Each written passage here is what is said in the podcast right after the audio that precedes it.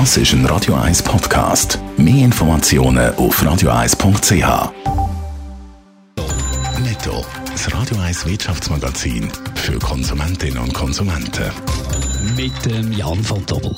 Der Zementkonzern Lafarge Holcim kann auf den Philippinen die San Miguel Corporation nicht übernehmen. Der Deal sei geplatzt, heisst in einer Mitteilung, Transaktionsfrist sei abgelaufen. Eigentlich hätte Holcim Philippines knapp 86 Prozent der Aktien der lokalen Firma übernehmen CO2-Kompensation bei Online-Shops kommt in der Bevölkerung nicht gut an. Laut einer Umfrage vom Marktforschungsinstitut GfK ist ein Viertel der Befragten nicht bereit, CO2-Kompensation zu zahlen.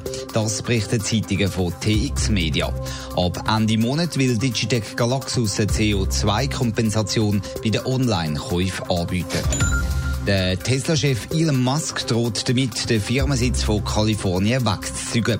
Er werde nach Texas oder Nevada ziehen, hat Elon Musk auf Twitter geschrieben. Das, weil Kalifornien die Auflagen wegen dem Coronavirus zu streng sind. Mit den Auflagen können die Autoproduktion kaum wieder im grossen Stil aufnehmen.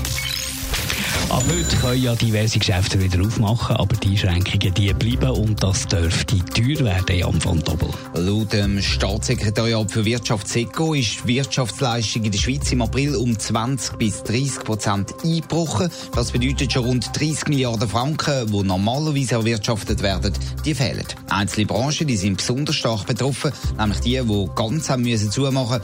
Andere merken nur einen kleinen Rückgang oder profitieren gar, wie zum Beispiel Post, Kurier- oder Expressdienst. Das berichtet NZZ heute. Das ist aber nur der Anfang, oder? Auch wenn Geschäfte wieder aufgehen, der Schaden der steigt weiter.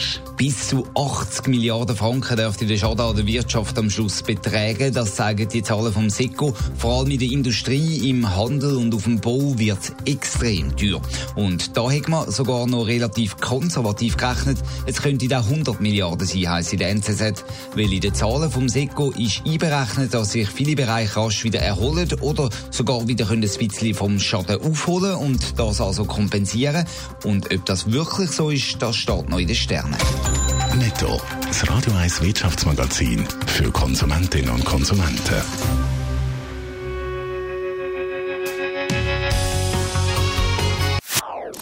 Das ist ein Radio 1 Podcast. Mehr Informationen auf radio1.ch.